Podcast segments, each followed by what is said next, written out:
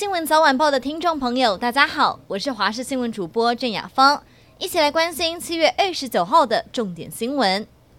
刚刚离开台湾的杜苏芮台风，现在减为热带风暴，目前已经走到中国安徽境内。它一路走来，在福建、浙江造成了不小的破坏，河川暴涨，摧毁了基础建设。其中，莆田、福州等地降雨量还创下了当地一九六一年以来单日最大雨量。中国气象单位也在福建、江苏、北京、山东和天津等地发布了暴雨橙色警戒。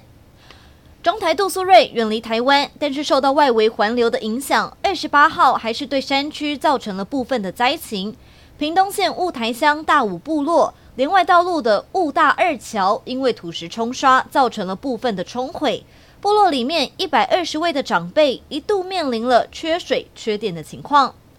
杜苏芮前脚刚走，刚形成的青台卡努也接力出现。目前在鹅銮鼻东南东的位置，距离台湾还有一些距离。现在以北北西方向朝琉球南方海面前进，预估强度还会再增强。在下周二、三，也就是八月一号、二号的时候，是台风最靠近台湾的时刻，全台都将会有降雨几率。不过短期之内，对于台湾比较没有直接的威胁。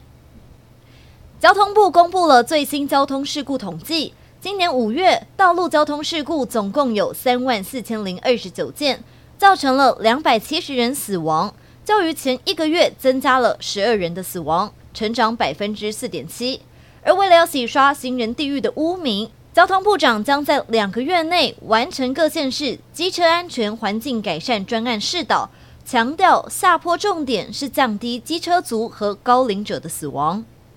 国际议题：美国总统拜登宣布提供台湾三亿四千五百万美元，折合台币大约是一百零七亿的军事援助，这是拜登当上总统以来首度的对台军援。其中涵盖了国防物品与服务、军事教育以及培训等等，但备忘录上还没有罗列出细项。而白宫这项决定最早是由路透社披露，白宫国会发言人在媒体简报中表示，美方非常认真承担对台湾的责任，使台湾能够维持吓阻力还有自我防卫的能力。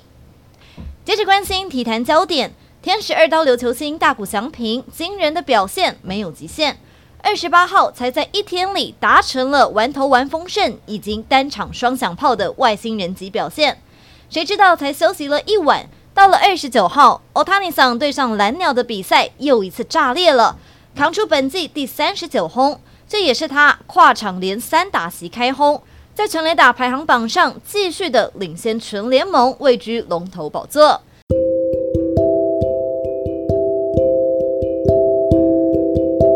以上就是这一节的新闻内容，非常感谢您的收听，我们下次再会。